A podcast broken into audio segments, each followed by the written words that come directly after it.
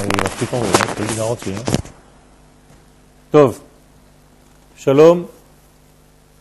Aujourd'hui, dans le cadre de notre série de cours sur la Géoula, concernant la Géoula de Ham Israël, nous allons faire une petite parenthèse qui touche toujours le même sujet, mais qui l'aborde concernant la fête de Toubishvat. Nous voyons, comme par hasard, que la paracha qui est collée généralement à la fête de Toubishvat est la paracha de la sortie d'Égypte, la paracha de Béchalach. À savoir qu'il y a un lien apparent, évident, entre la sortie d'Égypte et le nouvel an de l'arbre. Je dis volontairement le nouvel an de l'arbre et pas des arbres, puisque la Mishnah nous dit Rosh Hashanah la Ilan et non pas Rosh Hashanah la Ilanot. Quelle est la différence entre Ilan et Ilanot? Il y a bien entendu des parties secrètes, codées, car Ilan est en valeur numérique 91, Aleph, Yud, Lamed, Nun, et le chiffre 91 est très connu pour être celui qui unifie le nom de Dieu, le tétragramme, Yud Kevavke, et le nom de Dieu que nous prononçons, c'est-à-dire Adon. Si vous faites le lien entre ces deux noms, le tétragramme plus le nom que nous disons, la valeur numérique c'est 26 plus 65, nous avons donc le 91 qui apparaît. Moralité, lorsque je dis que tout Bishvat, c'est Rosh Hashanah la Ilan, que tout Bishvat est le nouvel an de l'arbre, Ilan. Je ne veux pas seulement dire qu'il s'agit là d'un arbre, bien que ce soit vrai aussi, à un autre niveau. Je veux dire aussi qu'il y a ici une liaison, un lien entre le Dieu qui est transcendant, que nous avons défini par Yud Kevav, le tétragramme, avec le Dieu immanent, celui qui s'habille dans notre monde, qui est le Aleph Dalet Nun Yud, Adon. Et donc, ce lien entre les deux mondes, entre les deux noms, qui en réalité c'est un lien entre deux mondes, nous ouvre une certaine porte, une certaine vision sur ce que tout Bishvat vient nous enseigner. C'est-à-dire que tout Bishvat va nous donner une information concernant la terre. Une information importante, une information qui va nous rappeler dans notre conscient, dans notre subconscient, quelque chose qui est de l'ordre du fruit. Vous savez que le peuple d'Israël a toujours une réticence à manger des fruits. Pourquoi? Ça lui rappelle sa capture. Qu'est-ce que ça veut dire? Ça lui rappelle sa capture. Notre première faute, la faute de l'humanité a commencé par la consommation d'un fruit. Donc à chaque fois qu'on va toucher un fruit, on a dans le subconscient quelque chose qui se réveille, qui nous dit attention. Là, il se passe quelque chose, un jour il s'est passé quelque chose. Un jour le serpent a invité Madame Ève pour lui offrir un fruit. C'était la première invitation au restaurant. Et à partir de cette invitation au restaurant, il s'est passé beaucoup de choses qui ne nous ont pas convenu, qui n'ont pas convenu au monde. Et nous faisons avec aujourd'hui. C'est pour ça que nous avons une certaine réticence. Et justement, tout Bishvat, on vient apparemment corriger cette faute. En tout cas, essayer d'y penser et de tout faire pour avoir la conscience du danger de cette consommation, entre guillemets, et la capacité à réparer ce que nous devons réparer dans cette consommation des fruits. Le Midrash nous dit, et Sadat, que la faute de l'arbre de la connaissance du bien et du mal était un étrog. D'autre part, il est écrit que c'était chita, du blé. Beaucoup de définitions, beaucoup de pensées ont été écrites autour de cet arbre de la connaissance. Qu'est-ce qu'il était? La Gemara dans Rosh Hashanah, à la page 14, nous donne une allusion à la réparation de cet arbre. C'est-à-dire un lien caché entre le fait de consommer l'arbre de la connaissance du bien et du mal donc la première faute, et Toubishvat. Autrement dit, à Toubishvat est arrivé le moment où on peut consommer l'arbre de la connaissance. Alors que la première fois, lorsqu'on l'a consommé, il était interdit encore de le consommer, ce n'était pas une interdiction définitive, mais c'était une interdiction qui était limitée dans le temps. Il fallait attendre l'accès du Shabbat, l'entrée du Shabbat. Si le premier homme avait attendu l'entrée du Shabbat, il aurait eu le droit de consommer de ce fruit. Or, il a mangé de ce fruit lorsqu'il était encore avant Shabbat. Et lorsque nous sommes avant Shabbat, sous-entendu que le monde n'est pas arrivé encore à sa perfection, à sa protection totale, qu'il y a encore des forces négatives qui ne sont pas corrigées, contrôlées. Et donc ces forces négatives ont eu raison de lui et ont gagné en fait euh, le, le, fait de le faire tomber dans une faute et de pouvoir participer à tout ce qui va se passer pendant les 6000 ans à venir. Si Adam Arishon avait attendu l'entrée du Shabbat, le Shabbat en lui-même étant une protection, il n'aurait eu aucun problème de consommer ce fruit pendant le Shabbat. Alors quel est le lien que la Gemara, donc Rosh Hashanah à la page 14, va nous faire entre tout Bishvat et cette première faute? Eh bien la Gemara nous raconte une histoire. Elle nous raconte une histoire de Rabbi Akiva qui un jour est sorti dans son champ, dans son jardin, dans son verger, et il avait apparemment des fruits, des arbres, et parmi les arbres, il y avait un étroguier, un arbre qui fait pousser ce fameux fruit, le hétrog. Quand est-ce qu'on consomme le hétrog Quand est-ce que nous avons le hétrog À Sukkot, nous avons un lien avec la fête de Sukkot dans le hétrog. On ne le mange pas, on fait la bracha avec, on fait tous les arba'at minimes avec le hétrog, et à la fin, une fois que la fête est terminée, on peut se faire des confitures d'étrog avec tous les hétrogim qui sont restés sur place. Toujours est-il que ce hétrog-là, Rabbi Akiva vient et le cueille.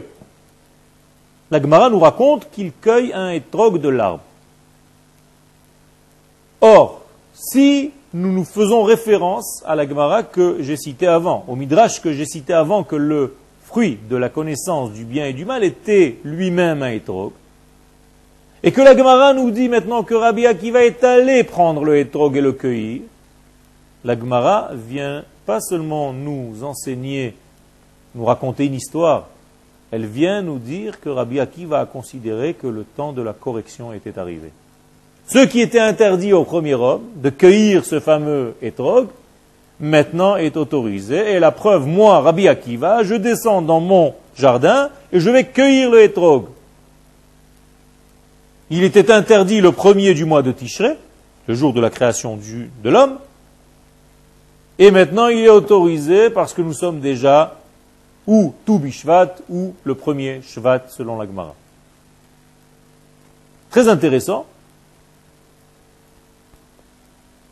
Ce lien donc vient nous autoriser la consommation du fruit qui était interdit au départ. Donc le monde apparemment est arrivé à un stade où on peut consommer ce fruit. Les kabbalistes d'ailleurs nous disent qu'il est important de faire une prière le soir de Toubishvat pour avoir Sukkot prochain un bel étrog. Ça veut dire que pour avoir un étrog la prochaine fois, quand je serai à nouveau devant Chagasukot, la fête de Sukkot, et que j'aurai besoin de mon loulav, de mon hadas, de ma harava et de mon étrog, quel étrog j'aurai la prochaine fois? Celui que j'ai prié pour lui pendant tout Bishvat. Encore une fois, il y a un lien, et Akadosh Baruch nous donne par la bouche de ces sages la capacité à prier le soir de Toubishvat, nous dit le Ben Ishraï par exemple, lui aussi, à la Vachalom, que le soir de Toubishvat, nous devons prier pour avoir ce fameux étrog qui soit beau pendant la prochaine fête de Sukkot. Quelque chose d'autre. Akadosh Baruch a dit pendant la faute du premier homme de ne pas consommer le fruit. Mais voici que Ève, Chava, elle a rajouté une interdiction. Elle a dit de ne pas le toucher. C'est-à-dire que lorsqu'elle a dit au premier homme la définition de cet arbre, elle a dit il ne faut pas le consommer, mais il ne faut pas le toucher. Elle a rajouté une interdiction rabbinique. Alors qu'Akadosh Baruch avait donné un ordre de ne pas le manger, elle a rajouté ne pas le euh, ne pas consommer, elle a rajouté ne pas le toucher non plus. Et la Gemara, dans Rosh Hashanah, à la page 15, nous dit effectivement, vous savez, le hétrog, il est très fragile. Il y a quelque chose qui le détruit. En tout cas, qui lui cause un dégât. Et c'est le fait de mettre les doigts dessus. Donc, l'Agmara nous dit, etrog le yada.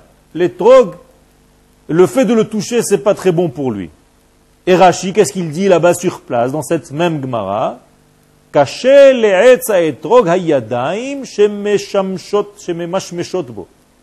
Le hétrog ne supporte pas les mains qui viennent le toucher sans arrêt, chacun vient mettre ses mains dessus. Apparemment, il y a des acides que la main dégage et qui vont se déposer sur la couche supérieure de ce hétrog-là et qui vont lui faire des tâches dans son processus de développement. Ce qui est intéressant, c'est de faire attention aux pages, quelque chose auquel peut-être on ne fait pas toujours attention. Les pages sur lesquelles est marqué, dans lesquelles est marqué le fameux midrash que je vous ai dit tout à l'heure, c'était Bereshit Rabbah à la page 15. Rosh Hashanah, c'était la Gemara à la page 14. Et encore Rosh Hashanah à la page 15. Ça ne vous dit rien peut-être, mais 14 en hébreu, c'est Yudalet, c'est la main, Yad. Et 15, c'est le jour de tout Bishvat. Tout veut dire Tetvav, donc le 15 du mois.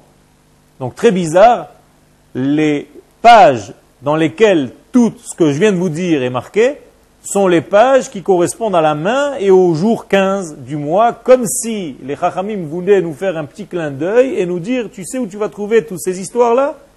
À la page 14 et à la page 15. D'ailleurs, c'est un système mémotechnique comme ça, tu n'oublieras jamais où se trouve l'histoire de Toubishvat que je viens de vous raconter, dans le Midrash aussi que je viens de vous raconter.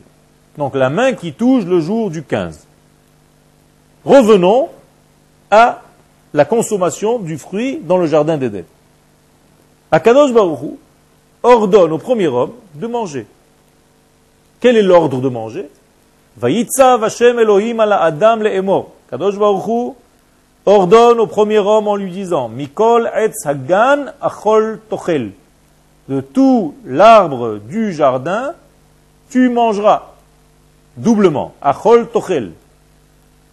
C'est-à-dire qu'il y a là une mitzvah positive, unique, qui fut donnée au premier homme. Nous avons ici une mitzvah, mange. Tu dois manger de fruits de l'arbre qui se trouve dans ce jardin apparemment, le fait de manger, le fait de consommer, c'est une volonté divine. Dieu veut que l'on mange, que l'on consomme. Alors si c'est comme ça, on peut dire que cette mitzvah de consommer, de manger, puisqu'elle fut la première, elle englobe en elle toutes les mitzvot positives qui vont se trouver plus tard dans la Torah. C'est la racine de toutes les mitzvot. Autrement dit, si je veux comprendre le sens profond de toutes les mitzvot de la Torah, elles ont une source commune. C'est quoi? Consommer. Intégrer. Ingérer. Le Zohar, le livre sacré qui a été écrit par Rabbi Shimon Bar Yochai à Shalom, nous dit la chose suivante. Il y a un verset dans Bereshit, Hashem began eden le'ovda ul shomra. Kadosh Baruch a déposé le premier homme, l'a posé dans le jardin d'Éden pour le surveiller et pour le travailler. Dans l'ordre, pour le travailler, pour labourer et pour le surveiller, pour le protéger. Là aussi, le Zohar Kadosh fait référence à deux ordres dans un même verset. Protéger, c'est se garder qu'il n'y ait pas une attaque d'une force étrangère. Alors que labourer, c'est un acte positif, actif. Donc là aussi, nous sommes dans l'accouplement des deux degrés. D'un côté, nous devons faire un travail des mitzvot positifs qui correspondent à mange, consomme, laboure, fait quelque chose activement, 248 mitzvot actifs. De l'autre côté, tu ne feras pas, c'est-à-dire tu ne mangeras pas. Et là, c'est protège-toi.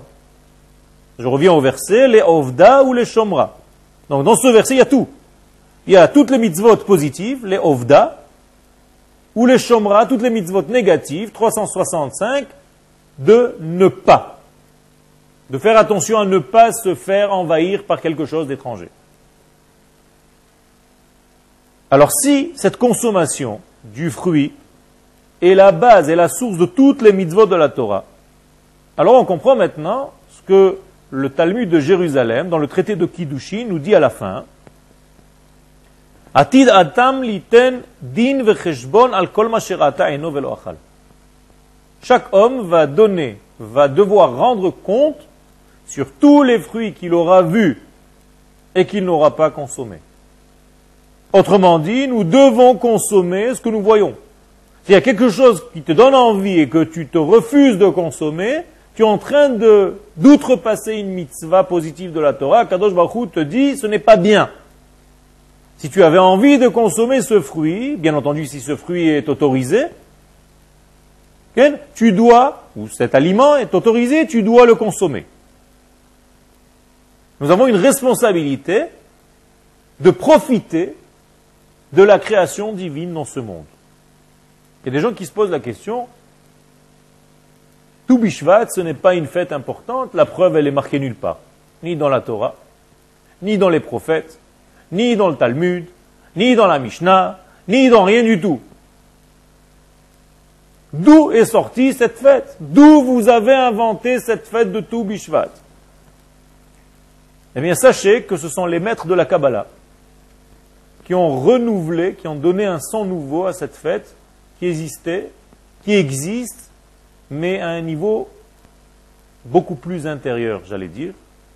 C'est-à-dire que c'est une fête qui correspond à ceux qui ont un sens du ressenti.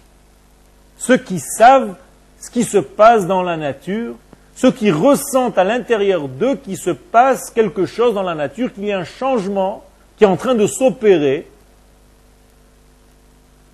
sous la surface, dans un lieu qu'on ne voit pas encore, et les Chachamim nous disent qu'effectivement, à cette date-là, de tout Bishvat, ou du premier du mois de Shvat, selon les idées dans la Gemara, le, la sève est en train de circuler à nouveau dans les arbres. Après la mort, entre guillemets, de l'hiver, l'arbre est en train de reprendre vie. Effectivement, si tu te balades et tu vois des arbres, après l'hiver, tu te dis, il n'y a aucune chance que ces arbres refleurissent et qu'ils donnent des fruits. Et pourtant, il y a un processus intérieur, pour l'instant que tu ne vois pas, qui se passe à l'intérieur de cet arbre et qui est en train de redonner la vie qui va se voir dans pas longtemps. Mais si tu ne vois pas les choses, parce que tu as l'habitude d'étudier les choses qu'à leur surface, tu ne verras pas, tu ne seras pas sensible à cela tu seras sensible à ce que tu verras. C'est-à-dire que tu vas attendre le jour où tu verras effectivement que l'arbre recommence à vivre, alors tu vas te dire, ah oui, maintenant c'est vrai. Les kabbalistes n'ont pas besoin d'attendre l'apparition des choses. Ils comprennent le secret déjà dans la graine, dans la source. Et c'est pour ça qu'ils nous disent, c'est très important ce jour-là de marquer le jour de faire une fête en ce jour de tout Bishvat parce qu'il se passe quelque chose dans la nature que tu ne vois pas. Et là, nous avons un lien très clair avec la Géoula. La Géoula, effectivement, si tu ne la vois pas, tu pourras avoir des gens qui vont te dire, mais moi je n'ai pas vu de Géoula, je ne sais pas de quoi il me parle cela. la, la pour moi, c'est l'apparition du roi Mashiach. Tant que le roi Mashiach n'est pas là, ne me parle pas de Géoula. Et viendront d'autres qui vont justement voir l'intériorité du processus du dévoilement de Dieu, et qui vont te dire, tu sais, tu ne vois pas, mais il y a un travail qui se fait sous la surface de la terre, à l'intérieur du processus, un processus qui est caché pour l'instant de l'œil de l'homme, mais un processus qui bel et bien est en train de se construire, de se grandir, et qui va sortir, qui va bientôt apparaître clairement dans le monde. Et donc ces gens-là vont dire, le processus ne commence pas seulement lorsque tu vois l'apparition qui est finale, mais ce processus a commencé lorsque la graine a été plantée. Et donc ils vont respecter même tous les degrés qui amènent au dévoilement final de la Géoula, et non seulement la Géoula lorsqu'elle apparaît véritablement, concrètement. Alors il faut se poser la question, qu'est-ce qui est tellement important dans le fait de manger, de consommer? Pourquoi l'homme doit rendre compte sur tout ce qu'il aura vu dans ce monde et qu'il n'aura pas consommé? Pourquoi? En réalité, on parle des fruits. Pourquoi? Tout simplement parce que c'est la première consommation. Donc je reviens toujours à la base. Quand on veut savoir dans la Torah l'idée de quelque chose, l'idée d'une notion, la définition d'une notion dans la Torah, il va aller chercher la première fois où elle apparaît dans le monde. Or, la première fois où apparaît la consommation dans le monde, c'est concernant les fruits. Moralité, je résume et je conclus que la base de la nourriture, c'est l'arbre, le fruit. Sans rentrer dans le fait qu'en réalité, il s'agit d'une consommation beaucoup plus spirituelle. Car en hébreu, etz ne veut pas dire un arbre seulement, mais veut dire etza, une idée. Moralité, l'homme devait consommer des idées. Et c'est très bizarre, parce que l'ordre qu'Akadosh Baruch a donné au premier homme lorsqu'il lui a dit de consommer, si vous prenez la traduction, la vraie traduction littérale, vous voyez qu'il ne s'agit pas là de manger les fruits de l'arbre. Mais Akadosh Baruch dit au premier homme, Mikol etzagan achol tochel. Tu mangeras l'arbre lui-même du jardin. Or, si on traduit l'arbre par l'idée, etza, ça veut dire que tu devras consommer l'idée de ce jardin. Je ne veux pas rentrer dans l'explication ésotérique de ce que je viens de dire, mais elle est quand même très importante parce qu'elle est la base de tout ce qui va venir par la suite. Nous avons l'impression que le premier homme était dans un jardin et qui se baladait à moitié nu en regardant des arbres et qu'il avait envie de goûter une pomme, une poire ou je ne sais quoi. La Torah ne reste pas quand même à ce niveau, elle va beaucoup plus profondément. Il ne faut pas négliger l'importance et l'intériorité du message profond que la Torah nous donne. Et là, j'ai entendu quelque chose de très intéressant du Rav Cherki, justement, Shlita, qui dit qu'en réalité, qui lui-même l'avait entendu du Rav Ashkenazi, Manitou, à la qui en réalité vient nous montrer combien la consommation du fruit, elle est importante. Qu'est-ce que c'est que le fait de consommer? Nous savons que dans le corps de la maman, où se trouve le fœtus, le bébé qui est en train de se former avant de sortir. À l'intérieur du ventre de la maman se trouve un bébé dont les limites du monde sont en réalité les limites du ventre. Et donc en réalité, il est entouré d'eau et à la fin de cette eau-là, il y a une paroi. La paroi dans laquelle il se trouve. Donc vous avez un bébé, vous avez un liquide amniotique, et vous avez les parois de toute cette poche à l'intérieur de laquelle se trouve le fœtus dans son développement. Et alors? Et alors le Rav nous dit qu'en réalité, à partir de ce moment-là, il a déjà une conscience, une pré-conscience de ce qui l'entoure. Ça veut dire qu'il y a un monde autour de lui, il sent un liquide et il sent une paroi. Il y a déjà là un début d'éducation intra-utérin qui va habituer l'enfant à reconnaître, à ressentir son lien avec le monde qui l'entoure. Pourquoi? Parce qu'on doit préparer cet enfant à sortir au monde. Et lorsque cet enfant va sortir au monde, là-bas aussi, il va se rappeler de ce qui s'est passé à l'intérieur du ventre, et il va savoir qu'autour de lui, il y a un monde. C'est-à-dire qu'il va sentir qu'il n'est pas seul, qu'il y a un entourage autour de lui. Et qu'est-ce qui va se passer dans la consommation Lorsque ce bébé va commencer à manger, en réalité, il va intégrer. Il va prendre quelque chose qui est du dehors, qui est autour de lui, et va essayer de le faire partie de lui. Que cette chose-là, qui est étrangère à lui, soit lui, une partie de lui. Et le fait que la première mitzvah était une mitzvah de consommer, une mitzvah positive, donc de manger de l'arbre, va enseigner en réalité que toutes les mitzvot positives, comme on les appelle en français, les mitzvot où Dieu nous ordonne de faire, toutes ces mitzvot sont en réalité dans la graine qui est la mitzvah de consommer du fruit. Donc on peut conclure que toutes les mitzvot positives de la Torah sont en réalité une seule mitzvah, c'est mange, consomme, intègre. Et de la même manière que la nourriture que je mange va faire partie de moi-même, de mon corps, puisqu'elle va se transformer et circuler, véhiculer par mon sang, va devenir une partie de moi-même, alors, lorsque je mange un fruit, je vais prendre un monde végétal, le fruit vient du végétal, et je vais le monter au degré de l'homme, puisque c'est l'homme qui mange le végétal. Donc le végétal a monté de degré, monté de niveau.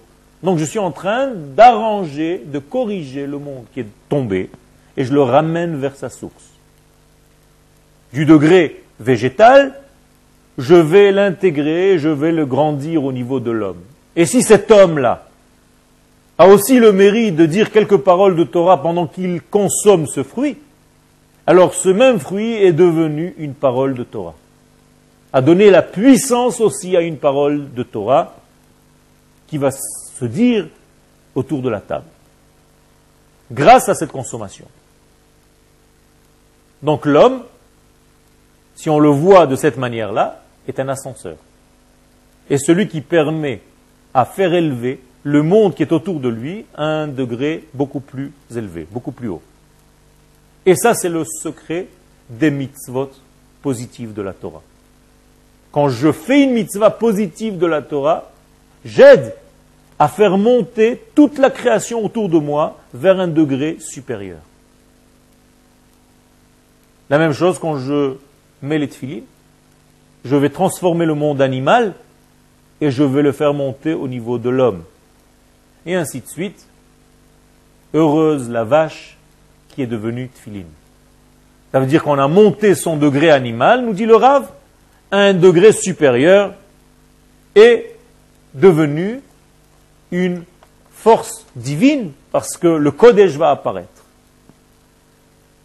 Tout ceci est lié bien entendu à la paracha de Béchalach, qui elle-même est liée à la Géoula de Ham Israël, la Géoula d'Israël, la délivrance d'Israël, se dévoile de la même manière. En tout cas, il y a des points communs.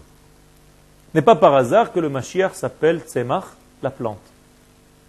Comme si le Mashiach faisait partie d'un monde végétal qui devait monter à un degré humain et qui allait monter beaucoup plus haut après au degré divin. C'est-à-dire que le Mashiach, sa première apparition, est apparemment une plante. C'est quelque chose qu'on ne voit pas. Mais avant d'être une plante, cette plante est à l'intérieur de la terre. C'est une graine de plante. Ça veut dire qu'on voit un monde qui est complètement inanimé. Du monde inanimé, on va voir apparaître une plante. Cette plante-là va grandir au niveau de l'animal qui va lui-même devenir un homme. Ça veut dire que le processus messianique est un processus qui prend son temps, qui traverse tous les degrés de l'évolution depuis le minéral, par le végétal, par l'animal, jusqu'à accéder au degré homme. Et ce degré homme, dont Israël a été gratifié. Atem kruim adam, vous êtes appelés hommes. Ça veut dire que nous avons une patience de comprendre que le processus de la délivrance prend du temps et qu'il évolue au fur et à mesure jusqu'à atteindre son degré supérieur. תודה רבה, חג שמח.